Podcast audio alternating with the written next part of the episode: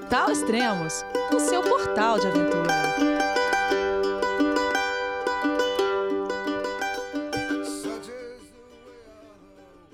Bom dia, boa tarde, boa noite, bem-vindo a Extremos, seu podcast de aventura. Hoje vamos falar com o casal mais radioativo do momento, a Ludmilla e o Gabriel. E vamos falar sobre a escalada de algumas montanhas de 6 mil metros no Nepal. Vamos lá então. É subindo montanha que reflito sobre a vida tudo faz sentido e a vida fica mais leve. Com atenção constante para me manter no caminho certo, penso como sou pequeno e grande ao mesmo tempo. E justamente por sermos só um pedaço pequenininho do mundo, posso me conectar com o planeta inteiro na palma da minha mão. Segurança é essencial. Spot comunicação para os amantes de aventura. Olá pessoal, tudo bem? Oi, Elias, tudo bem? Fala, Elias, como é que tá? Saudades. Tudo bom. É verdade, faz tempo que a gente não grava, né? E falando nisso, para quem tá acompanhando os podcasts do Altos e Baixos, é o podcast 338, que a gente falou sobre o Tour do Mont Blanc e cume, né, do, do Mont Blanc, e o 340, que foi Trilhas na África. E hoje vamos falar sobre montanhas... Teve o do Elbrus também, desculpa te interromper, Elias. Teve do Elbrus? Caramba. A gente gravou do Elbrus também. Já te digo o número, vamos lá. Tá. Não, legal. O do Elbrus foi o. Hum, não sei o número do podcast. Eu sei do que eu. Ah, sei, três. Pessoa que não enxerga. 3, 4 e 5. Ótimo. Me salvou de um agora. 3, 4, 5. Legal. E, então esse é o quarto podcast. Dessa vez a gente vai falar quarto, sobre montanha, tá. montanhas acima de 6 mil metros. Exatamente. Era um sonho antigo nosso de conhecer Nepal. Acho que todo mundo tem todo mundo que gosta de montanha tem esse sonho, né? E, mas começando pelo começo, Logo que o Gabriel pediu demissão e a gente decidiu que ia tirar um sabático e ficar um tempo viajando no mundo, primeiro dia ele saiu de manhã do escritório, a gente entrou no carro e foi até a Pedra do Baú, encontrou o Carlão, Carlos Santalena, uhum. um churrasco e pediu ajuda. Carlão, diz aí um roteiro pra gente, o que, que a gente pode fazer? E foi muito legal, isso que a gente meio que fez um negócio junto, assim, poxa, a gente estava pensando em passar um tempo viajando, a gente queria dar uma volta no mundo, mas queria passar um bom tempo no Nepal, né? E queria, claro, ter a experiência de montanha há muito tempo, né? Queria fazer aquelas... Infelizmente, a gente sabe, né? Quando tem uma férias de 15 dias, tu tem que chegar correndo no lugar, passeia Isso. lá, faz o negócio e volta correndo. A gente queria ficar, sabe? Com calma. Aí a gente queria ter exposição à altitude, a gente queria fazer alguma montanha que fosse um pouco mais técnica e a gente queria que fosse longo, a gente queria ficar um mês no Nepal, ficar fazendo, acampando e tendo essa experiência, comendo dalbato o dia inteiro, sem pressa. Apimentado, super apimentado. Primeiro a gente tem, se acostuma com o dalbato, depois começa a gostar, agora a gente tem saudade, né? é, foi assim comigo também. No meio da, no começo da eu falei, nossa, que delícia, né, a comida. Quando chegou na metade, eu falei, já não aguentava mais. Eu falei, meu Deus. Fried rice, fried noodles, por aí vai, né? É, é o sabor é tudo meio parecido, Nossa. tempero, né? Tempero, era tudo né? igual. A gente, às Isso. vezes o Gabriel pedia massa e eu pedia arroz, e era o mesmo sabor, só mudava a textura. Mas é bom. Exatamente. Mas daí, assim, o grande X da questão foi que a gente ia fazer essa uhum. viagem, ia ser em abril de 2020, e daí, com questão de Covid, foi cancelado uma semana antes, porque Nossa. o pessoal fechou lá, não teve Everest, não teve nada no ano, e acabou, e acabou sendo confirmado para o ano de 2021, uma semana antes também. É, duas semanas antes, acho que foi. Exatamente, exatamente. E, e, teve um lado bom que nesse ano de 2020 a gente acabou treinando bastante. A gente subiu 70 mil metros de altimetria, a gente Nossa. fez curso de escalada em gelo, a gente subiu o Mont Blanc, uh, o Gran Paradiso, o Great Horn, que eram outras montanhas de 4 mil nos Alpes. E a gente chegou lá muito mais, muito melhor preparado, no fim das contas. E o projeto era fazer o Mera Peak, que é 6.476 metros, o Island Peak, de 6.160, e o Labush East, de 6.119, pelo Anfalapsa Pass também, que era mais um passe técnico, que o Carlão fez uma super propaganda, 5.845 é. metros de paredão. Então, tipo, essa era a ideia inicial, né, de fazer essas três montanhas com o Anfulapsapés e Elias. E o Carlão sempre falava assim, pessoal, o Anfulapsapés é um pass lindo, mas é bem técnico, é uma montanha. Uhum. Enquanto a pessoa só fala, a gente não consegue enxergar. E realmente não. foi uma parte bem técnica que é um. Eles não chamam que é montanha, né? Mas é um pass, praticamente é um shoulder, um ombro do Amanda Blanc, e tem 5.800 e alguma coisa, 5.845 metros de altura. Então, assim, é grande, tem que. Tem parte exposta, é, parte, é bem técnico mesmo. E daí, quando tu vira pro outro lado, tem que rapelar, tipo, é, é lindo o negócio. Lindo, lindo, lindo. É. Foi um ponto alto. Lá. E foi a primeira vez de vocês no Nepal? Foi. Foi a primeira vez, foi também durante Covid, né, um pouco antes daquela onda que teve do Delta vírus na Índia. Então a gente chegou uhum. e teve que ficar cinco dias, porque a gente chegava com o exame. Tinha que uhum. fazer um novo teste de PCR e esperar o resultado. Para daí estar tá livre para ir para a montanha. Então a gente ficou mais ou menos uns cinco dias ali entre hotel e dando umas voltinhas curtas para ver equipamento que faltava, até que realmente a gente pôde uh, viajar, né? É, tava bem mais tranquilo, né, o centro de, de, de Katmandu né, nessa época, né? Tava até meio desabitado. É. A gente não conheceu a verdadeira Katmandu e ainda assim tava caótica. Imagina numa época normal. É. Mas Já deu. voltar para ver. Sim, mas deu para comer momô de búfalo, deu para sentir um pouco ali, mas Queremos mais. E ver o pó. é, é, o pó, né?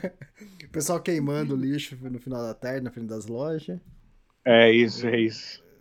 Não, mas assim, é ah. é impressionante que a gente sai de Katmandu e do Nepal e parece que eu, toda vez que eu vejo hoje uma imagem de Katmandu, eu consigo imaginar o cheiro, né? Aquele cheiro de incenso, aquele Exato. cheiro assim. E é, e é um país é, muito pobre, né? E talvez você pense que que vai ter problema com segurança, mas é, é muito tranquilo, né? É muito é, tranquilo. A gente até viu uma cena constante que é chocante para nós brasileiros, que era pessoas sacando dinheiro e contando dinheiro no meio da rua. e contando aquele, aquele no bolo Brasil, de dinheiro. Né? E aí tu vê, tipo, nossa, é um país muito seguro que as pessoas contam dinheiro na rua com tranquilidade. Exatamente. Eu não sei se é assim ainda, mas eu lembro que você trocava, sei lá, 100 dólares, viu um bolo, parecia que você era milionário. Continua, continua, assim, e continua tentando atravessar a rua, passando um monte de moto, e o, e, os, e o pessoal, vem, vem, só me segue aqui, só me segue para atravessar essa rua. Aquelas ruas com não sei quantos carros atravessando, que loucura aquilo. Mas demora uns 3, 4 dias, assim, até tu... Aclimatar. Até tu aclimatar em Katmandu, né? Verdade. E é aquele negócio, que quem, quem se acostuma adora, né? Eu adoro Katmandu, sim, né? Sim, é que sim. nem... Vocês já foram pra La Paz ou não? Já, já fomos. Eu achei é... que tinha muita coisa a ver mesmo. É verdade. É, então, La Paz é ama ou deixa, né? Também, do mesmo é isso, é isso. Mas depois que você acostuma a pegar táxi lá em Katmandu, tu vai indo de um lado pro outro, vai meio que vai meio que se ah, acostumando ah, com aquilo. É muito né? gentil. É Todo mundo nos tratou muito bem, a gente se sentiu muito acolhido. Isso não, não são todos, é, são poucos países que acolhem o turista. Exatamente. Isso foi muito legal, né? E o voo? E o voo para Lucla? Como vocês foram? Foram de avião ou helicóptero? Avião, então. A gente foi um ano depois para a expedição, chegou lá para esperar no aeroporto Tava atrasado, atrasou meia hora, atrasou uma hora, atrasou duas horas, atrasou três horas. Nossa. Acho que cinco horas depois cancelado, voltem amanhã.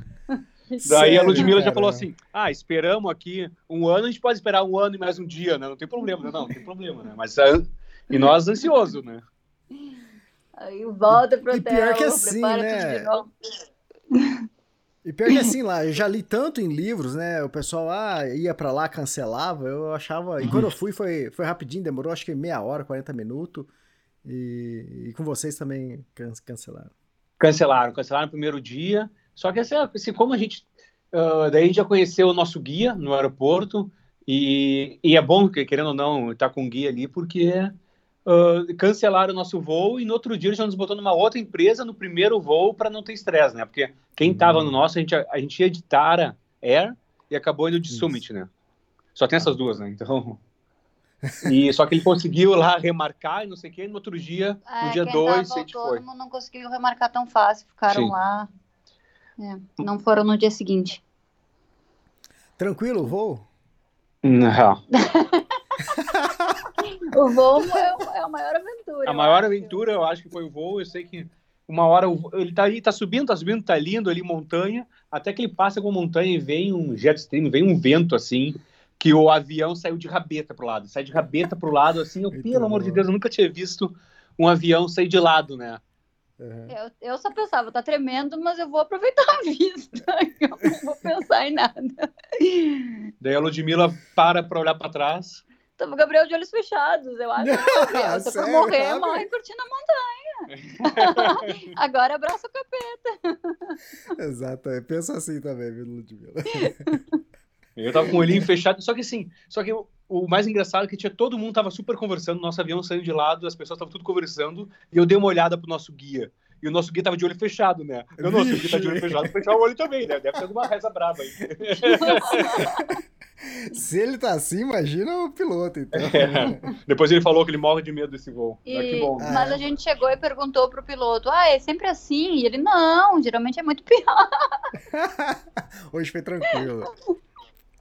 É, mas Depois... o que eu achava que era o pior, eu achava sempre que era a pista ali de Lucla. E a pista uhum. de Lucla já vem devagarinho, bateu, parou, né? Isso, é. Mas vem cá, comigo, pelo menos, na hora que ele tá naquele vale ali, você passando, tem montanha do lado direito e do lado esquerdo, e você continuando. Aí quando ele vai dar uma viradinha pra esquerda, que ele avista a pista, ele começa pelo menos comigo foi assim. Ele começa a descer, porque ali ele tá muito alto, porque a pista tá lá embaixo. Sim. E começa a dar uma descida muito rápida, você fala assim, cara, tá, tá descendo ou tá caindo, né? tudo, bala tudo, balançando, Também, fazendo barulho. Reto em direção à montanha. é, mas o pouso é isso que você falou mesmo, né? A gente lê muito, já ouviu falar muitas isso. histórias, mas é, acaba sendo tranquilo, né? Não, não, e o mais engraçado de tudo é que a gente chegou, daí chega em Lucla, tira foto, não sei o quê, segurança nos fazendo sair dentro da pista, daí o pessoal tira, só tinha cinco pessoas no avião, né? Tira uma duffel bag e foi tirar a duffel bag da Ludmilla, cadê a duffel bag? Não. Tinha cinco passageiros não. e a duffel da Ludmilla ficou pra trás. Conseguiram esquecer, cara. É laranja. eu não sei, tinha cinco passageiros e eles esqueceram da duffel bag. E a gente esperou. Ainda bem, isso foi sorte que seguiram tendo voos aquele, aquele dia, porque podia ser cancelado, porque fecha o tempo, o tempo estava ruim em Katmandu. Isso. Mas, por sorte, a gente teve que esperar, acho que uma hora, uma hora, uma hora e meia em Lucla, e aí chegou a minha duffel bag, a gente pôde continuar a viagem. É, daí a gente teve que esperar lá, tomar um já senta, tomar um café, e vai se acostumando com aquela vida de, de lógica, acho que todo mundo quer conhecer, né? É, o mais legal lá, né? E é o seguinte, é. É, o que vocês fizeram foi uma coisa diferente que normalmente o pessoal que vai fazer o trek ao acampamento básico do Everest faz, né? Que normalmente vai com uma agência. Vocês não, vocês fizeram diferente. Vocês contrataram um, um guia Sherpa e aí depois lá, quando chegou em Lúcula, vocês contrataram é, porteadores é. também ou não? Ele tinha negociado. Por causa da pandemia, não estava com muitos porteadores ali. Então, ele já tinha fechado com dois porteadores que eles já estavam nos esperando quando a gente chegou. Que eram os dois porteadores amigos que já tinham feito várias uh, viagens junto com esse nosso guia. Então, os três se conheciam muito bem. E era essa a nossa equipe. Era, era uma equipe bem chuta, assim. Era só nós, o guia e dois porteadores. Ficamos juntos aí por 30 dias. Fantástico. É, isso. E os porteadores não falavam inglês, então a gente se comunicou pouco hum. com eles, apesar de né, que a gente ficou Sim. bem amigo, porque mesmo não sem falar inglês, nessas situações a gente fica próximo. E o nosso guia, maravilhoso, uh, o Angelu. Sim. Aí, Só o... que assim, desculpa. O guia, o guia falava inglês. Sim, falava sim, inglês. sim, falava inglês. Uhum. Uh, só que assim, também é um pouco diferente o, o roteiro que a gente fez, porque que em, em vez de chegar em Lucla e ir para o norte, né, que geralmente é o que o pessoal faz, a gente chega em Lucla e desceu, foi para o sul. Ué? Porque a gente vai para o sul e dá a volta naquela montanha. Tu chegando em Lucla, aquela montanha da direita, a gente dá a volta por ela por baixo. Porque ou tem um caminho que tu vai por cima e já bate 4.500 metros no primeiro dia, ou tu dá uma volta um pouco maior, mas vai te matando mais e com mais calma, digamos assim. É, no primeiro dia a gente perdeu a altitude e nos, nos, três primeiros dias deu uma, foi dando uma diminuída e depois começou Isso. a aumentar. Bem frustrante, né, Elias? Se chegar a 3 mil já começa a perder a altitude. não, vem cá, então vocês não, não, fizeram o caminho comum do, do trekking? Não. Não. A gente fez o caminho ah. bem diferente, porque assim, em vez de a gente fazer o caminho reto, a gente vai para o sul, contorna a montanha Sei. e a gente subiu via o. Vale do Macalu. É Isso. o Ronco Valley. Tá, entendi. Entendi o que vocês fizeram. E daí, nesse parte, assim, passando essa primeira montanha, ela é mais habitada, tem alguns lodges. Então, assim, foram os primeiros dias que é o caminho bem tradicional do pessoal que vai fazer Mera Peak.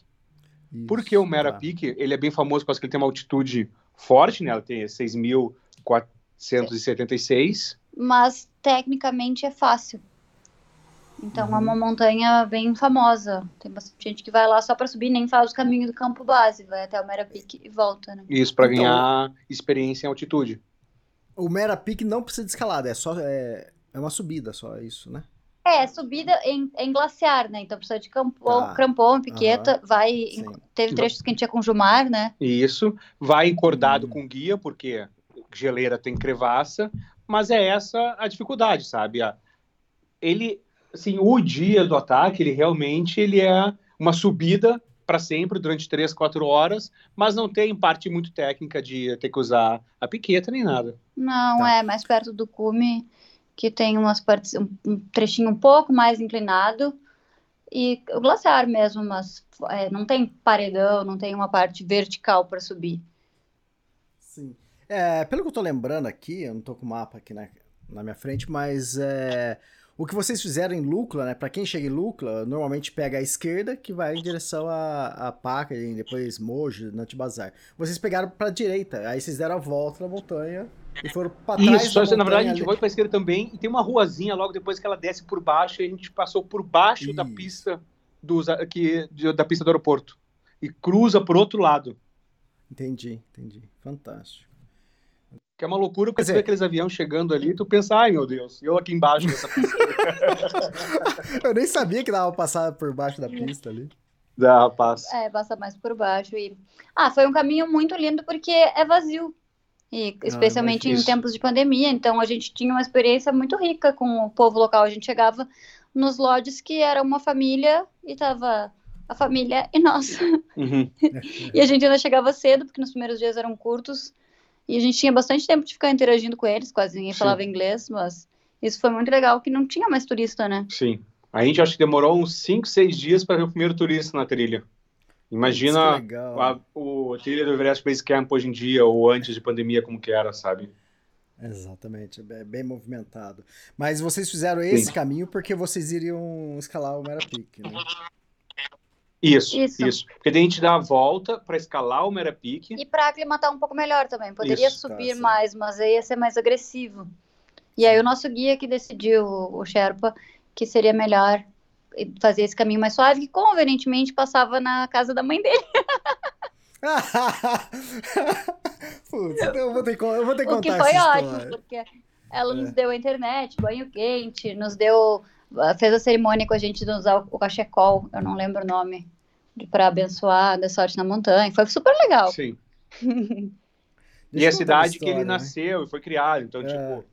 E tu vê que é uma cidadezinha, que era Pangon o nome, tu vê que é uma cidadezinha bem evoluída. E é claro, ficar na casa da mãe do guia, a comida, o prato bem maior ainda, né?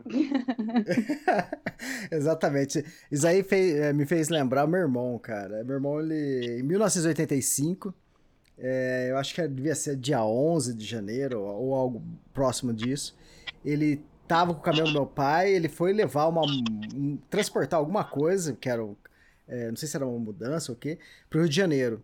E quando chegou lá, ele estava meio perdido e perguntou pra um cara? Falou assim, ah, sabe pra onde que é essa rua, né? O cara falou, ah, não, não, vem cá. É... é... Eu falei, ah, eu tô indo pra lá. Você não aproveita dar uma carona? Eu falei, ah, tudo bem. Aí meu irmão tava indo, passa 5 minutos, 10 minutos. Aí meu irmão vê o nome da, da estrada pra onde ele queria ir, indicando pra direita. O cara falou, não, não, aí, aí é muito complicado. Continua reto, continua reto. E era bem ó, os primeiros dias do Rock in Rio, né? E aí o cara pegou, aí chegou no lugar lá, o cara falou, ah, beleza, é aqui. Aí falou, ah, lembra aquele lugar que você passou? É lá que tem isso aqui. O cara fez o meu irmão levar ele na casa dele.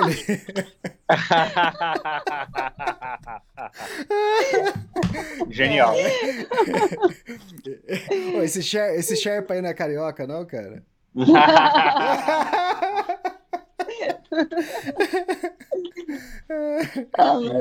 de certa forma foi legal, porque a gente aclimatou bem melhor e, não sei, né, a gente aclimatou bem. Isso. E foi, foi legal conhecer a mãe dele. E continu... aí a gente continuou pelo esse vale que é mais vazio. Eu acho que no sexto dia, sétimo dia, a gente já estava em Cari, que Isso. já é a 5 mil e... 5 mil, que é 5 Cinco mil. E Cari a gente encontrou, que era o sétimo dia, a gente encontrou o primeiro grupo de, de, outros, é. de outras pessoas fazendo. E sabe o que é mais legal? Era um grupo de nepalês fazendo. Poxa, O pessoal de. Katmandu subindo montanha, que eles estavam aproveitando que as montanhas estavam tudo vazia para conhecer e fazer montanha no próprio vale do seu país, né?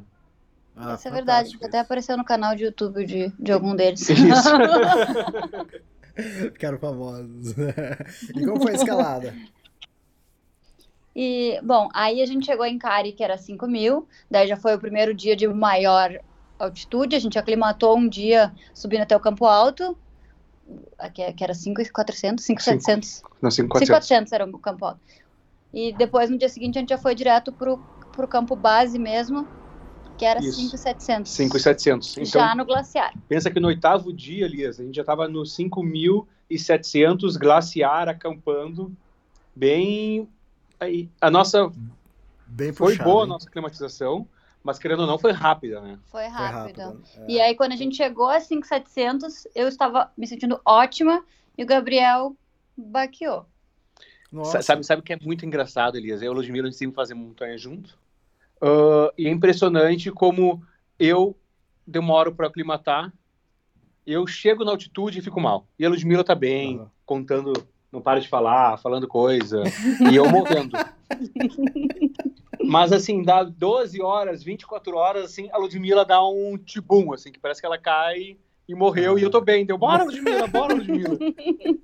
É bom porque a gente, pelo menos, um sempre pode ajudar o outro. É, né? Imagina se fosse os dois juntos, né? Eu tenho um delay. Então a gente chegou, ele tava mal. A gente falou com o guia, o guia disse: Não, vamos, toma um ibuprofeno. Foi um ibuprofeno que tomou, Isso. foi o único remédio que a gente tomou na viagem inteira. E vamos ver como acorda. Aí, duas da manhã, a gente acordou, era o meu aniversário. E aí o Gabriel, tô ótimo, tô ótimo. E eu, aí eu não tô mais ou bem. Mas vamos lá. Mas, mas é, é horrível, né? Porque eu- tu passa todo o tempo pensando, não, ah, dia do cume, ataque ao cume, ataque ao cume. Daí eu acordo, nossa, tô bem, graças a Deus, respirando, tava entrando o ar. Deu olho para Ludmilla, parabéns, Ludmilla, vamos, vamos atacar o cume. A Ludmilla, ah, ah, meu Deus. E, e a altitude está muito fora do nosso controle, né? Não tem, a gente toma água, Totalmente. descansa, tenta fazer o ciclo certinho, mas bate, não tem jeito, não tem o que fazer, é um pouco de sorte também. Mas a gente exatamente. seguiu. Aí vocês, aí vocês foram pro cume? Sim. ah, a gente foi E pro cume, eu, óbvio que eu falei, Ludmilla, daí eu comecei a ficar preocupado, né? Tem certeza dela? Não, vamos, vamos. Daí a gente foi, tomou café da manhã, etc. Saiu umas quatro da manhã, mais ou menos. E uma informação importante para quem tem vontade de fazer o cume do Merapique é que não tem platô, não tem, só Hum. sobe. Do campo, do campo avançado ao cume é só subida o tempo inteiro. É impressionante. paradinha. Íngreme e- e tava com muito vento, tava frio e vento, não tava confortável para parar e descansar em nenhum momento. E ah, como não tinha pouquíssima, tinha pouquíssimas pessoas na montanha, a trilha não estava marcada. Então o guia tinha que ficar meio que Hum. abrindo, assim, não estava um dia bonito, não estava fácil de enxergar o caminho. Então a gente foi tipo, tinha desviado de crevasse, foi um negócio um pouco mais longo a subida, por causa do clima, porque não tinha outras pessoas fazendo, e porque a Ludmilla também não Tava, estava morrendo. tava morrendo ali. Dava cinco passos e precisava parar um pouco. E tinha um vento que vinha da direita, Elias, que ele batia. Sabe quando a balaclava saiu assim no meu ouvido? Ele ficava vindo direto na minha orelha, parecia um cachorro lambendo a orelha, assim. Horrível. Quatro horas. Quatro horas assim. Aí a gente subiu. Acho que quando a gente enxergou, visualizou o cume, o guia nos avisou, tá ali o cume. E aí, o tempo inteiro eles perguntavam, tu quer desistir? A gente volta. E eu pensava, não vou desistir, eu não vou desistir, vamos lá. Quando a gente enxergou o cume, eu falei, ih, tá longe. Não, pessoal, não vai dar, tô mal, aqui é meu limite, eu vou voltar. Aí o, o nosso, o nosso Sherpa Anguilu me olhou, não, agora não, agora tá muito perto, agora tu vai. e aí eu, então Porque assim, ainda que tinha assim a última partezinha, ela dava um, ficava quase um platô, não um platô, ainda ficava quase um platô. Ele falou: chegando ali, a gente pirâmide. larga as mochilas e só tem que fazer a última puxada. E a última puxada era bem íngreme. Daí ele Uhum. falou assim: lá vocês podem engatinhando, pode fazer o que quiser. Vai Mas de- vocês vão chegar. mas vocês vão chegar lá em cima. Então tá, né? Daí assim, a Ludmilla falou que tava bem, então a gente foi. A gente acabou deixando as mochilas. E o mais engraçado, Elias, que o meu spot estava na mochila. E minha família Pô, estava acompanhando o Brasil, a família da Ludmilla também. Aí todo mundo Sacanagem. achou que a gente tinha desistido a 100 metros do Ai, que legal, cara. que a gente soltou a mochila. até- Eu deixei até meu celular. Sim. E a gente subiu. E a gente acabou fazendo o cume do Merapic em 3 horas e 50. O pessoal faz 3 horas, 3 horas e meia, então foi um pouquinho mais lento. Mas pelas condições ali de vento e frio, eu achei ótimo. Ah, é engraçado que as nossas fotos do cume do Merapic é eu comemorando, fazendo vídeo, gritando, e a Ludmilla, coitada. Morrendo ali. Tava meio derrotada. Não foi dos melhores aniversários da vida dela. É verdade, era aniversário ainda. Mas claro, chegando lá, a vista de quantos? 8 mil? Tem lá, dá pra ver, não me lembro se é 5, acho, 8 mil. É, é, é uma é impressionante. Daí quando a gente chega lá em cima, a gente lembra por que a gente gosta do esporte. Né? Exatamente. É, exa- Ó, dá pra ver Macalu, Everest, Lhotse, Shoyu. é, Shoyo. Hum. Ah, o. Caramba. E o Manaslu, a Não, distância. é o. Aquele que fica na divisa com. Xixapanga? Não. É, é, acho que é. Acho que é. Acho Xixa- que é Xixapanga. É, acho que talvez Xixapanga dá, dá pra ver também. Não sei. Mas assim, foi, foi quando chegou lá e vê todas aquelas montanhas, tu vai assim, meu Deus, olha isso aqui, olha esse. Amanhecer Essa- que eu tô tendo, né? Essa avenida de 8 mil aqui. Nossa, é demais, assim, lindo demais, sol batendo, mas ninguém em volta, assim, só eu, Ludmilla, Anglufo, realmente foi incrível. Foi incrível mesmo. E isso e assim No- que a gente começou a descer, eu oitavo? já melhorei. Então isso foi ótimo, porque daí Ah, ali a gente aclimatou para os próximos dias e depois, desde então, a gente nunca mais teve problema. Né? Sim. Ah, é, também já, já puxaram bem no começo também. Mas isso foi. O cume foi em que dia da, da expedição? Oitavo ou décimo dia? No oitavo dia. Não, não, foi no nono dia. então, A nono gente dia, foi começou no, rápido. segu- no dia 2 de abril, foi no nono dia. Já estava 6.400 e era o ponto mais alto da viagem. Então a gente meio que, nossa, a partir daí a gente se desestressou, digamos assim, com a climatização e falou assim: ah, agora é só festa, né? Exato. A décimo dia, a gente chega no, no Calapatar, né? Que é 5.550, parte mais alta, né? Ou o acampamento base do Everest. Então, quer dizer, em, 10, em 9 dias vocês subiram quase mil metros a mais.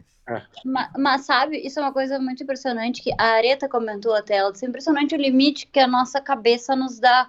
Se tu sabe que o teu objetivo é chegar a 5,300, que é o campo base, é, 5,300 é muito. Se o teu É. objetivo é chegar a 6,400, 6,400 é muito. E se tem que chegar, sei lá, num, num, num 8 mil, é, aí 8 mil é- tem que chegar a 6 mil não é nada. É, é engraçado isso, como a gente consegue colocar esse limite mental e, e o corpo cai, né? Exato, né? É 5,300. Você chega nos 5 mil, você tá morrendo. Você fala, não, não vou conseguir mais 300, né? É, é que, nem, que nem quando você tá indo pro banheiro, né? Se, tá, se você tiver apertado, quanto mais próximo do banheiro você tiver, mais.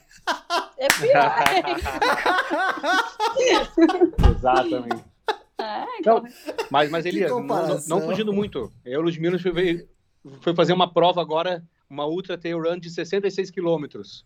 A gente Foi conseguiu agora, se perder nos agora. últimos 3 quilômetros. Ah, sério, virou cara? 69. Virou 69. Tu tem noção o que, que passou na nossa cabeça nesses 3 quilômetros apenas? 66 para 69 não é nada, né? Mas Aham. pra tua cabeça, tu pensar que tu ia fazer 66 quilômetros, tem que fazer mais 3 depois de correr 66, foram os piores 3 quilômetros da minha vida. Foi. Cacilda. E no final, cara, que. É. E foi agora, foi sábado É. agora. Foi agora, foi Foi. sábado, dois dias atrás. É. Fantástico, fantástico. Boa, mas voltando, daí Aham. a gente fez o cume do Merapique, desceu já para o acampamento base, 570, a gente chegou em uma hora lá, comemos, daí o Ludmilla começou a melhorar, e a gente já ia descer para o outro lado da montanha, porque daí a gente ia para o Vale do Macalu, e eu pensava para os pessoal assim, poxa, a gente consegue pegar a internet nos próximos dias? Ele, não, não, não tem cidade. Eu, ah, tá, não vai ter cidade grande, né? Vai ter um Uhum. vilarejo ou outro. Mas, Elias, daí, dá dois minutos, ele fala, esse aqui vai ser o nosso cozinheiro para os próximos dias. Eu, como assim, né? De onde é que chegou esse cara? De onde que ele veio? De onde que ele surgiu? Surgiu uma pessoa e mais um porteador Isso, com, carregando comida e mais coisas, as barracas, né? isso. E de onde que surgiu? Porque daí que a gente percebeu que o outro vale que tinha, ele é inabitado. Só que, Aham. Elias, é um- uma avenida de montanha de 7 mil, 6 mil, 8 mil, uma mais linda que a outra, e ninguém assim em volta. Então é algo impressionante, realmente, o outro lado ali do A vale. gente dizia que era o Vale do Torcicolo, porque para todos os lados tinha uma montanha linda, a gente não conseguia ficar com o pescoço reto. Então, pra quem tem guia da Lonely, Lonely Planet do, do, do Nepal, né, dessa região, essas trilhas aparecem na, no, no guia. E eu, eu sempre fiquei curioso, quando eu tava montando o meu livro também, eu tava montando o mapa das trilhas, eu sempre fiquei curioso. Eu falei, cara, cada trilha que tem ali, o pouco, né, que a gente vai, que nem você falou, né, a gente vai com pouco tempo lá, então Sim. você, você não conhece nada, né? Sim, sim, exatamente. E daí eu falava assim, e essa montanha dele? Não, essa montanha aqui é uma 7 mil famosa, uns japoneses acabaram de tentar essa via aqui e estão lá até hoje, sabe? Tipo, o pessoal faleceu. E essa aqui? Não, essa aqui, daí tem, os, tem as mais... a- o Baruntes, que é de 7 mil. Não, essa é o Baruntes, ela é bem famosa, é uma das 7 mil mais acessíveis. E esse aqui? Esse aqui não tem nome. eu gosto muito. Zé Morrinho. Essa aqui-. Nunca ninguém escalou, não tem nem nome essa montanha. E uma montanha 43 incrível, assim. também, era muito linda. Tinha muitas, muitas montanhas que a gente nunca tinha nem ouvido falar e ficou apaixonado. É, é um vale muito, muito especial. Só que assim, Elias, foram três dias dormindo em barraca e três dias fazendo menos 15 de noite Uhum. na barraca. Assim, era frio. Nosso saco de dormir, O nosso saco de dormir, ele era menos 20, mas menos 20 é o limite. Extremos, é. É, o- e não é o conforto, ou seja, não, não, a gente sentia bastante frio, não, não era confortável. e tudo na, tudo na barraca congelada, assim, mas tudo, tudo. Tipo, tudo em volta estava congelado. A gente tinha que dormir com água, todas as coisas dentro do saco de dormir. Porque assim, era tudo.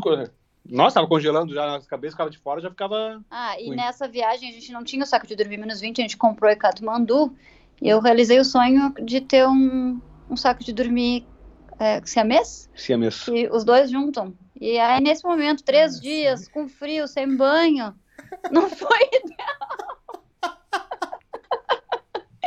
Segundo o Gabriel, era bom porque a gente não sabia de quem era o chulé. Mas era dele, Elias. Era dele, é, é lógico, né? E de- ai dele se falar que não é. Exato. Não vou nem comentar sobre isso. Ah, eu- Mas ela queria, queria porque queria uh, saco de dormir siamês, queria porque queria. Quando a gente comprou o negócio lá, Eu não percebi que Foi quando a gente ficou oito não dias sem banho. tanto banho. Para o pessoal entender, é, a Deuter tem isso, outras marcas também tem isso. Você consegue juntar os dois sacos de dormir e acaba virando um saco de dormir de casal. exatamente. Exatamente. Mesmo eles sendo de tamanho diferente, dava para encaixar. É joia. O único problema foi que a gente estava numa temperatura menos 15, menos 20 para um saco de dormir menos 20. É. Que estava ali, É. ali, assim, tipo. Podia ser menos 40, porque Tal- não talvez, tava o conforto, talvez o conforto deveria ser menos 4, por aí. Eu acho que o conforto era menos 10, eu não sei qual Eu era, sei. Ah, mas... hum, Não. Aprendizado, né? é, normal. E aí, dali, nesse vale, a saída para voltar pro, pro vale do Everest era pelo Amphilapsa Pass, que era o momento Uhum. mais esperado. Isso. E, e o Carlão, assim, sempre falava, nossa, ele é lindo, ele é lindo porque depois de três dias, tu começa a escalar uma, um glaciar, tu passa por baixo um glaciar, e tu sobe uma montanha e tu consegue ver, assim, uma vista do Everest com o Lhotse, com Island Peak, uma coisa linda, linda demais, assim, realmente Qual, foi qual um o dos nome pontos desse- altos da viagem.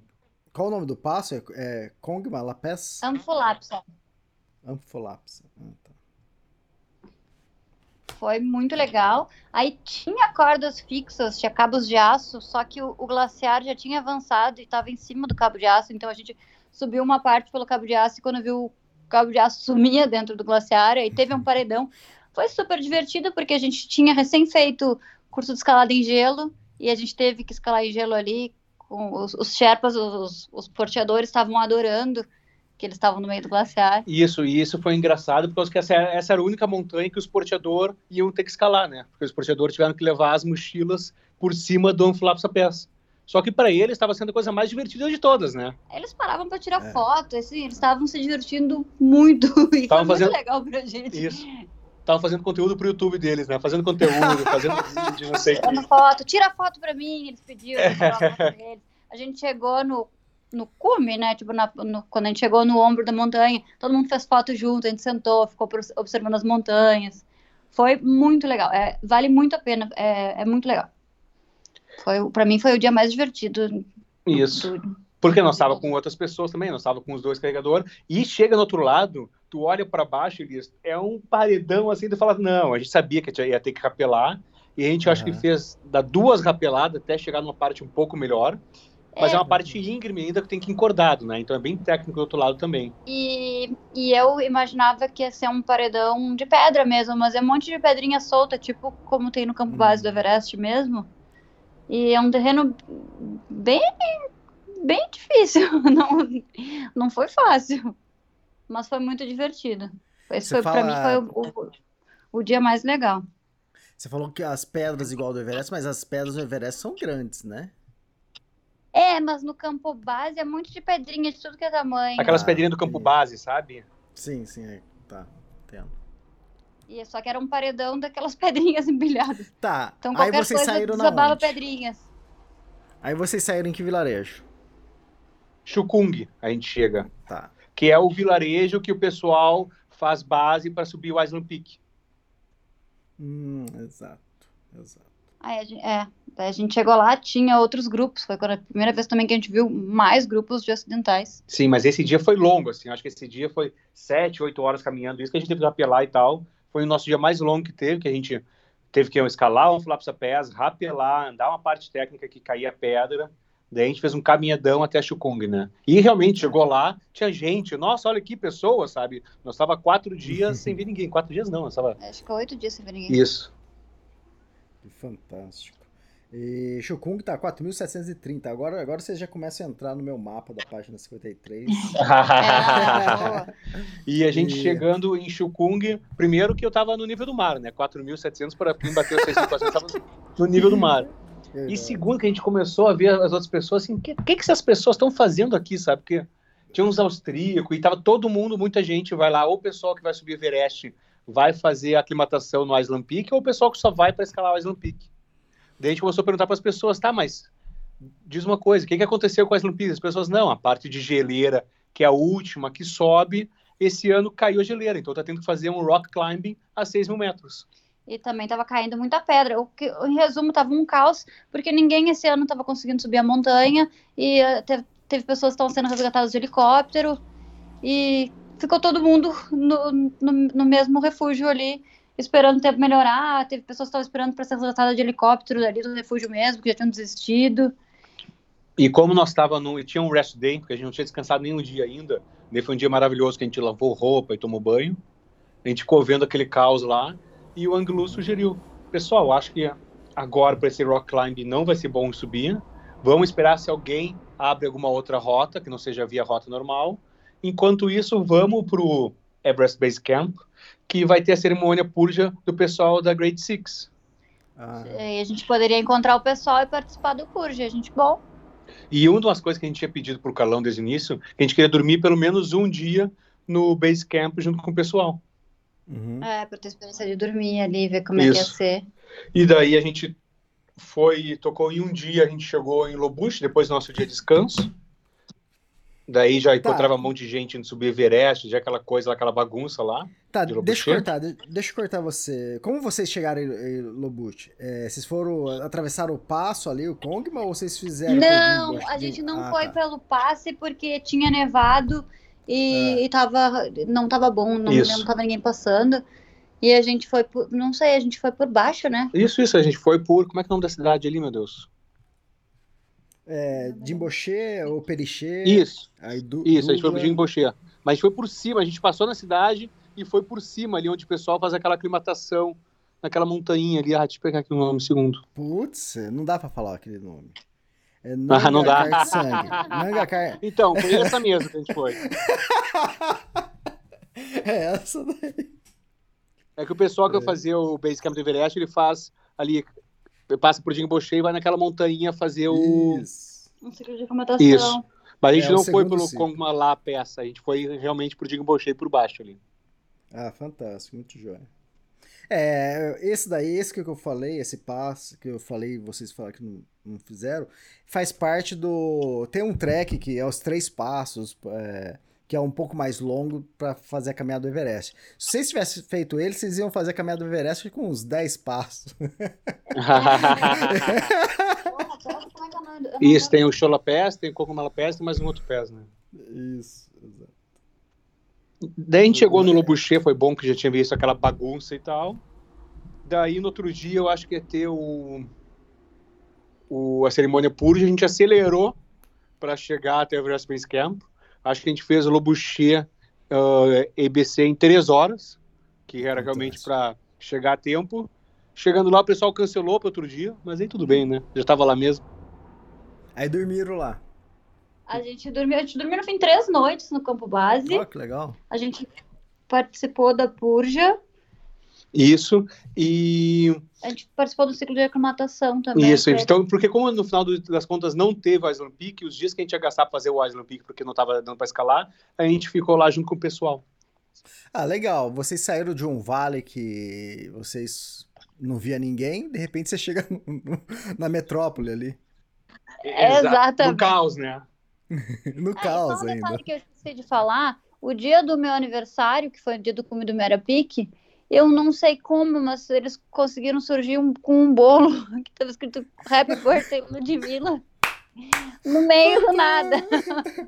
Eu perguntei, vocês fizeram esse bolo? Não, a gente encomendou na padaria de Karen. Eles carregaram uns três dias o, o bolo. É, sacanagem. No, no meu livro acontece isso também. Eles apareceram, tinha duas pessoas fazendo aniversário, eles apareceram com bolo. Mas como assim, cara? Qual padaria? Os caras são mágicos. São, são é. mágicos, são mágicos. E eu tinha falado assim pro, pro Anglo Anglo, pelo menos hoje de noite, vamos cantar um parabéns pra Ludmilla. Ele não se preocupa, tem um bolo vindo. Eu quero. Eles dão jeito, eles se viram. E o melhor, Mas tem um bolo vindo, né? Quem que é? Mas aí o, o legal é que a gente, quando a gente voltou pro. Quando a gente chegou no Everest Base Camp lá, a gente encontrou o Carlão, já amigo de longa data, a Areta, conheceu o pessoal que estava indo para subir lá esse ano também. E daí a gente ficou um dia descansando, Uh, depois no segundo. Foi o dia da purja, né? Isso, que foi o dia da purja. A gente fez um ciclo de aclimatação com eles no High Camp do Pumori ali, que foi super joia para. Sensacional, a vista maravilhosa do Everest. Isso, tem uma vista sensacional do Everest. E daí a gente acabou ficando mais um dia lá, que acabou só descansando, mas é ruim ficar descansando 5.300, né? Eu imagino aquele pessoal que quer subir hum. Everest, ficar 40 dias lá, o, o, nível de ansiedade deles que não vem, né? Exatamente. É foi legal ter essa experiência. As barracas deles são super legais. A estrutura ali é muito. A estrutura do campo base tem vaso sanitário. É muito boa. É. Comida é muito boa. É, tem água quente todos os dias. Eles, o, o, os Sherpas acordam eles todos os dias com uma toalhinha quente para eles lavarem o rosto. É super legal, mas tu tá a 5.300, teu corpo tá definhando, não tem. Não tem jeito. Não tem um descanso assim, né, que a gente tem aqui é. no nível do mar. Né? Não. não. Não tem. E clima tenso, claro. Tá todo mundo na expectativa, na ansiedade. E vai dormir, é barulho de avalanche a noite inteira. Que começa barulho, será que eu saio do saco de dormir pra ir olhar? Não, já vai acabar. Aí fica cinco minutos, meu Deus, já devia ter saído pra olhar, mas agora acho que não vale mais a pena. É, muito bom. E a nossa e... barraca lá, junto com o acampamento da Great Six da, e do pessoal lá, ele era grudado na barraca de comunicação. Ah, é. Então teve uma noite que passou a noite inteira o pessoal falando no rádio lá. E nossa, nossa, que saco esses caras falando no rádio. Depois a gente descobriu que eram os Sherpas indo fazer levar porteio, fazer o porteio, Porto 1, uh, despencou uma parte do, um, do glaciar ali no... do glaciar no e foi um dia que um que um Sherpa acabou se machucando e todo o pessoal ficou preso, não conseguiu passar o pessoal da empresa lá que nós estávamos. E essas é, isso acontece, não tem jeito. Claro, e aí quem tá lá para subir a montanha fica assustado. Se os Sherpas estão se machucando, o que, que vai ser da gente, né? Mas faz parte. É bom lembrar que o paraíso é perigoso. É, e o mais incrível que depois, no dia seguinte, já estava aberto, já. Já tava. É, Sim, passando. exato. Como assim, cara? Abriram, abriram outra avenida ali? Abriu outra avenida. Só que só que eu acho mais engraçado que o melhor rádio que tem é ficar amigo do Sherpa, né? E como nós estava já muitos dias com o nosso com o nosso guia, ele sabia tudo que estava acontecendo e a gente não sabia nada, né? Perguntava uma coisinha para ele, ele, não, meu primo que tá lá do outro lado falou que isso, meu cunhado que tá aqui É, disse eles isso. todos se conhecem, é uma comunidade ali bem próxima. Então, sabendo, não, mas é que eu tenho um primo que está trabalhando com a expedição do Nimsdai e outro que tá trabalhando com a expedição do Bahrein. E ele, ele nos contava tudo. Era muito bom. Daí a gente perguntava as coisas pro Carlão, o Carlão dizia, não sei. Peraí que a gente vai perguntar pro Anguilu. o Anguilu sabia tudo. A Rádio Sherpa é, é forte. É, então, além de vocês que estavam como correspondente lá, meu, do Extremos também, lá, de, o correspondente de luxo, é, eu sempre tenho como contato um chefe de ligação, que normalmente, às vezes é um só que tem no, no, no acampamento base, e o cara sabe de tudo. Tem- às vezes eu precisava de uma informação, ah, o pessoal da Great Six, como tá? Pô, passava meia hora, o cara já, já respondia, ó, estão no acampamento 4, né? Vamos fazer uma Então, se você não tem esses contatos, e hoje ainda Ah, fica sim. mais fácil, porque hoje tem os- o, esporte, né? Mas eu faço é, ataque ao cume do Everest faz acho que 17 anos, não sei. Então antes não existia, então tinha, tinha que ter esses contatos. É, teve Sim. ano que eu fiquei sabendo a localização do Rodrigo Raineri e do Vitor Negretti, porque outra expedição de italiano é, acolheram eles na, na barraca deles, não sei, nem lembro, acho que campo 3, 4. E, e eles colocaram, esses italianos colocaram na internet. Aí eu falei assim, aí eles colocaram, ah, os brasileiros vieram é, dormir com a gente. Que eu falei, porra, olha como você tem que fazer pra. Hoje em dia é muito mais fácil pro esporte. Demais. Mas então, depois dessas nossas mini férias que a gente teve no Everest Base Camp com o pessoal, era a hora de tentar a terceira montanha de 6 mil, que era o Lobush. Daí a gente saiu do Everest e ainda passou no Calapatar, que a gente não tinha subido o Calapatar, né? É muito lindo. Foi. Foi, foi Que legal, mas como a gente estava aclimatado, foi fácil, assim, realmente foi ok para morrinho, nós. né? Exatamente. Oi? É o morrinho, É, né? O Calapatar. É, É, um- é um morrinho. Mas é o, o, o Calapatar e o Campo Alto do Pumori que tem as melhores vistas do Everest, né? Isso, isso. Porque do campo Exato. base mesmo, não- a vista não é muito boa, né? É, depende de onde você tá, você nem vê, né, o Everest. Nem Ah. vê, exatamente, exatamente. E o Lhotse parece maior. Daí nisso a gente chegou. Exato. Ah, e o Nupsi, né? O Nupsi é aquela coisa Ah, monstruosa, e outra né? coisa, eu, eu- que eu não sabia que era tanto assim, mas o Everest é muito preto. Eu achava que ele era bem branquinho, Isso. assim, o tempo inteiro. Ele, tem, é um- ele é bem Uhum. claramente preto. Imponente. É, exato. né? Muita rocha ah, exposta. né? Muita rocha. Daí a gente saiu do campo- acampamento, fomos pra Lobush, daí eu olhei na internet assim e vi que ia nevar, né? Mas eu, nossa, parece que vai, vai nevar bastante aqui. Mas beleza, não entendi direito ali que tava escrito também, internet sempre ruim. Daí no outro dia a gente foi pro Lobush East, então a gente deu uma Uhum. caminhada para chegar, e nós tava chegando tipo 11 da manhã, bem cedo, no nosso high camp, no... e o pessoal falou assim, não, o high camp tá sem água. Se vocês quiserem acampar, falaram pro nosso guia, né? Tem que ficar no lower camp, que aí em vez de, de acampar 5,700, nós ia acampar 5,400. Beleza, 300 metros a mais a menos de altimetria no Atacacume, nem isso que mata, né? Então, ok, vamos acampar aqui. 11 da manhã, a gente montou a barraca, escolheu um lugar bonito, ficou ali, fez fotos. E tá, vamos descansar pro cume. Começou a nevar. Começou a nevar e não parou nunca mais. Nunca mais. tá até hoje. Acumulou um metro de neve do lado de fora da barraca. Não, sério, sério, Elias, tinha um metro de neve na barraca. Eu tinha que ficar batendo na barraca, ela tava começando a ficar coberta de tanta a neve. barraca começava a afundar. E a gente foi com uma barraca que, que era. Eles montaram uma, uma barraca antiga pra gente que eles tinham levado, eles só descobriram que era lá e não era uma barraca muito boa. A barraca afundava com muita neve, a gente tinha que ficar batendo. E no meio da noite ela começou a molhar, porque tava condensando muito, a gente não saía lá de dentro, porque o que, que a gente ia ficar fazendo na rua, no, no frio, na neve? E ela condensava muito e começou a chover dentro da barraca a nossa condensação. Caramba. Da- Daí nisso era lembro- três da manhã, que era a hora de acordar pro cume. Sim, e não tinha parado de nevar um minuto, Elias. Não tinha parado de nevar um minuto. Ela fazia e... muito barulho de trovão, muito barulho de avalanche. A gente escutava oh. muito avalanche. A gente sabia que não, não ia cair avalanche no acampamento, mas a gente estava vendo que estava desabando a neve da montanha. Daí vem o guia e abre a porta. E aí, pessoal, vamos tentar? Daí nós, Angelo, mas é para tentar ou é para subir, né? É, ele disse, não, para tentar. Eu disse, mas tu acha hum. que a gente tem chance? Não, tá perigoso, mas vamos tentar. Eu, Angelo, qual é a chance da gente fazer cume? E ele, hum, hum, tem outros grupos tentando cume? Não, ninguém. Tem alguém na montanha? Não, não tem ninguém, todo mundo desceu. Só tá a gente aqui, só. Então não vamos, né, Lu?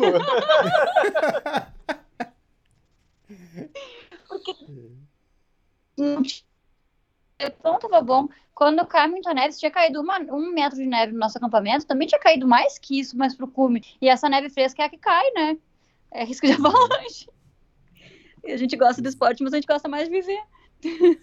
Exatamente. E além da dificuldade, né? De ter Aí, que abrir nisso trilha, eu falei, né? ok, eu vou botar a roupa aqui e vou olhar ali, tipo, como se eu entendesse alguma coisa, né? Vou olhar Entendo. as pedras. Eu botei a roupa, fui ver. A pedra que outro dia, para subir até o, o High Camp, tinha formado uma crosta de gelo, assim, que ia ser, tipo, ia ter que sair de crampão desde o início, não é tinha ninguém fazendo. O que acontece é que não tava um, uma neve mas também não estava fácil de caminhar sem crampão, então não, não tinha porquê naquele momento. Eles não, vamos esperar mais um dia. A gente esperou, o dia seguinte nevou o dia inteiro. Isso, a gente acordou, daí trouxeram, trouxeram o café da manhã e nevando, nevando. Daí, ah, sabe uma coisa, Ludmilla? Vamos começar a ver o que a gente tinha de Netflix ainda baixado. A gente começou a ver uma série, a gente viu um episódio, viu outro episódio, daí a gente viu o terceiro e último episódio e acabou os que a gente tinha baixado. E continuava nevando, Elias. Não parava de nevar o negócio.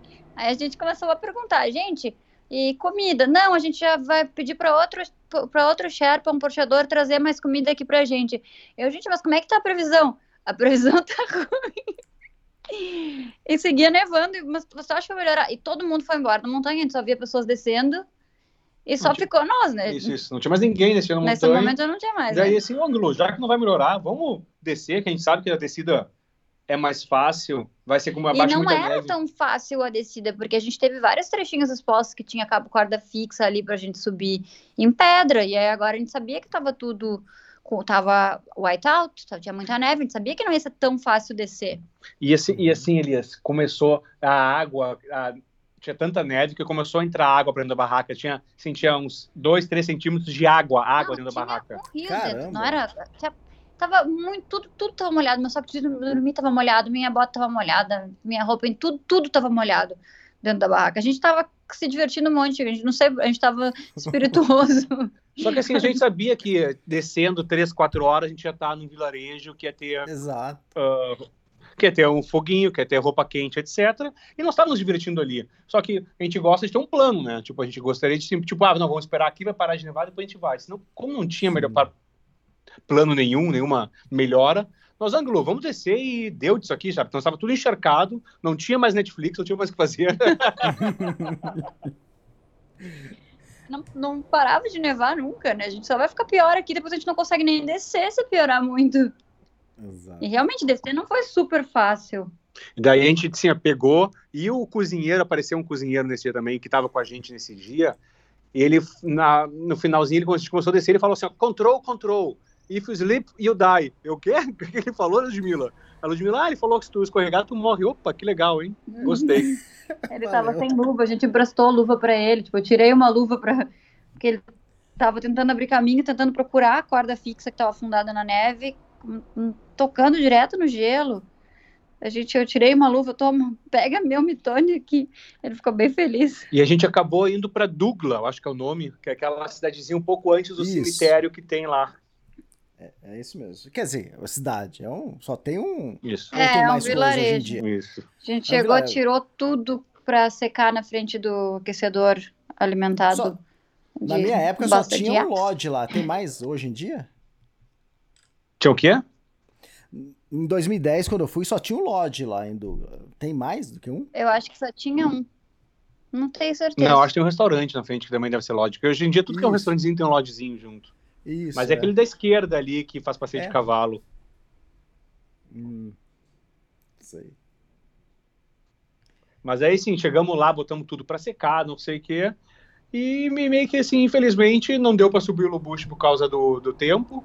O tempo ia ficar ruim mais dois, três dias. A previsão tava só de piorar. A previsão tava só de piorar e nossos dias estavam acabando lá, já estava, sei lá, qual dia. E nós tínhamos que começar a voltar, né? Porque a gente tinha gastado alguns dias extras ficando mais tempo no base camp e, bom, vamos descer então. Isso. Daí nisso acabou ali, dos 3, 6 mil acabou sendo só o Merapi que a gente conseguiu fazer cume, mas para quem sobe montanha, infelizmente isso é normal, né? É a gente gostaria de subir em todos que a gente se propõe, mas não dá. E acabamos descendo lá para Nanche Bazar, daí foi rapidinho, um dia e mais um dia até Lucla. Ah, foi Exato. aí que vocês conheceram o Net Bazar, né? Até agora vocês não tinham conhecido. Foi, foi, foi aí que a gente conheceu. Ido. Foi aí que a gente teve um banho de civilização. Lojinha, café. Primeiro banheiro dentro do quarto depois de um mês, eu acho. Exato. É verdade. Nossa. Muito bom. E nisso tudo, quando a gente comprou a passagem, a gente quis estender, a gente tava, não, agora a gente volta e a gente ia ficar por dois meses, a gente voltava para Katmandu e queria ir para o Vale do Annapurna fazer o, o trekking uhum. do circuito da Annapurna, sozinhos. Sim. Só nós dois. A gente, pronto, não tá aqui, ótimo, agora a gente volta, descansa um pouco em Katmandu e segue para Annapurna. Lava as roupas, né, que era importante e vai para Katmandu só no, vai para Annapurna só a gente fazer um trequezinho um pouco mais fácil, né? É claro que uhum. tu, tu, sabe bem, né, Elias? Nos últimos dias a gente já tá triste, né? Ai, tá indo embora. Parece que passa tão rápido. Aí, ai, Daí assim, tá ah, vamos prorrogar, vamos. Daí eu e o Ludmilla decidimos. Vamos então pro Vale da Annapurna fazer o trekking. E nisso a gente fala pro Anglo, pessoal, a gente vai acabar a viagem aqui, a gente vai fazer a Annapurna por nossa conta. Deles, tá, tá, mas por conta de você, assim, eles estavam tipo, não entendi o que estava acontecendo. Nós não estava lendo muita notícia também de Covid nem nada assim. E o, deu um dia, nós chegando no hotel em Katmandu, o Anglo manda mensagem: o dono da agência, um dos donos da agência vai indo falar com vocês. Mas que estranho, né? A gente achou que ele ia nos dar um certificado e nos dar parabéns, né?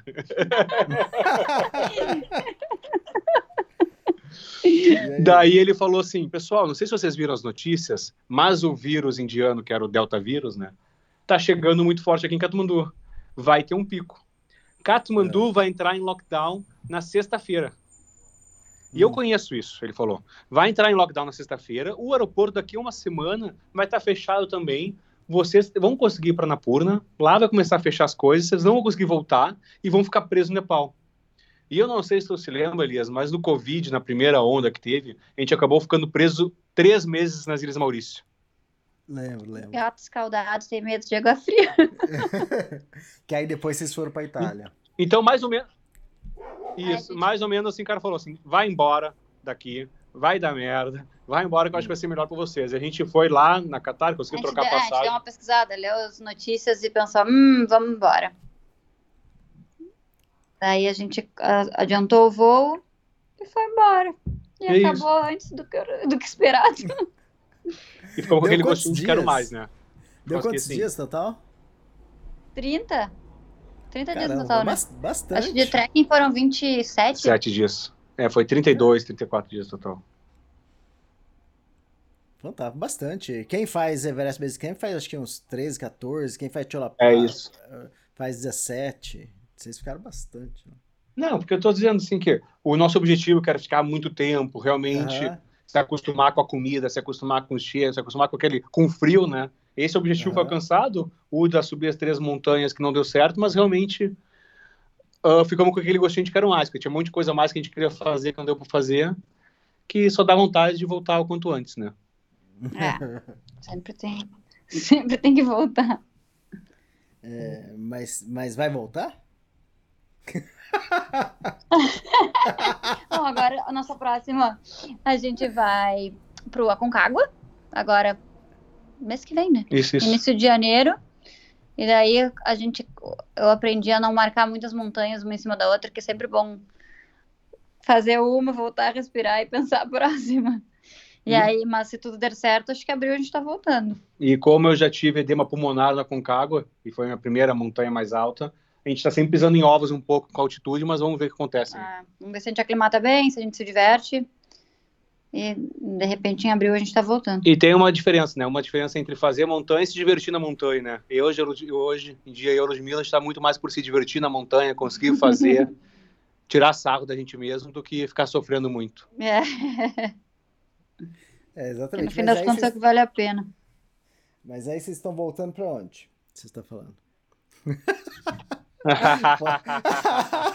Depois... Vamos acabar com o cargo que eu te digo. Eu vou lá na Patagônia te buscar.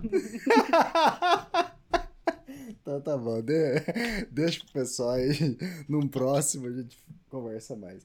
Ah, eu brinquei no início que vocês estavam, que é o casal mais radioativo, né? Conta um pouquinho essa aventura, essa experiência de vocês. Agora a gente teve de passeio na Ucrânia. E uma coisa que eu sempre quis conhecer era Chernobyl, porque é por causa da série de bio e tudo que tem história. E a gente foi para para Kiev, Kiev, né? E depois a gente foi para Chernobyl e Elias, foi um passeio sensacional. É impressionante aquele lugar, o que é de legal. Ah, eu nunca imaginava que a gente ia chegar tão perto do, do reator. A gente chega a 30 metros do reator. Eles construíram ali um sarcófago que, tá, que contém a emissão de radiação, mas a gente chega muito próximo. É, é muito impressionante. A gente almoça dentro da Dentro da usina. dentro da usina, onde o pessoal que está desmontando a usina lá faz. Mas, assim, a cidade de Pripyat, que era onde os moradores moravam e que foi evacuada, a cidade era muito legal, porque pensa que é uma cidade de 50 mil habitantes. 50 mil habitantes. tá- Parada nos anos 80. Isso. E onde a floresta dominou, tem muitos animais, tem cervos, aquelas árvores crescendo por cima das casas, assim. É impressionante aquele lugar, assim, aquela sensação de que eh, parou no tempo, a natureza tomou conta e vontade de ficar lá três, quatro, cinco dias. É, é muito único. Várias pessoas perguntaram se, ah, mas não é um lugar pesado como Auschwitz. A gente foi para Auschwitz também agora há pouco e não, Uhum. não se compara, porque foi um acidente. E eles, tipo, claro que teve erro de administração, teve um monte de pessoas tentando arrumar, teve questão política, mas fora isso foi um acidente e as pessoas foram evacuadas ali, né? Claro que teve pessoas que ah, teve mortes decorrentes do acidente, mas não foi a- aquilo ali tá vazio porque as pessoas tiveram que sair dali. Também, claro, tem consequências da radiação, mas foi um acidente. É como os tempos que a gente viveu hoje de pandemia aqui. Uhum. Acabamos parando onde estamos. Tem erros e acertos, mas não é nenhuma tragédia. Faz parte, é história. Sim. Ó, pro pessoal acompanhar vocês, fala o Instagram de vocês. Arroba Vocês- Lud por aí. E o meu é arroba gbassanese, B-A-S-S-A-N-E-S-I. Ah, legal, porque tem tudo isso que vocês estão falando aí, tem Nepal 2021, tem o, um, um destaque lá, né? Tem o destaque Chernobyl Isso. também. Então, Tem, valorizem, tudo dá uma trabalheira fazer isso. Legal, fantástico. Ô, Gabriel, Ludmila, obrigado e, bom, ah, sucesso para vocês agora no, no Aconcagua. E aí depois, assim que vocês voltarem, a gente grava o próximo podcast. Combinado, Ótimo. Elias. Obrigada, Elias. Sucesso aí nas aventuras. Ah, é verdade, aproveita. Legal, obrigado. Até mais. E o ano que vem acho que a gente vai, vai se falar bastante, né? Com certeza, vamos sim. Feliz Natal. Tá bom, Feliz Natal. Abraço. Abraço.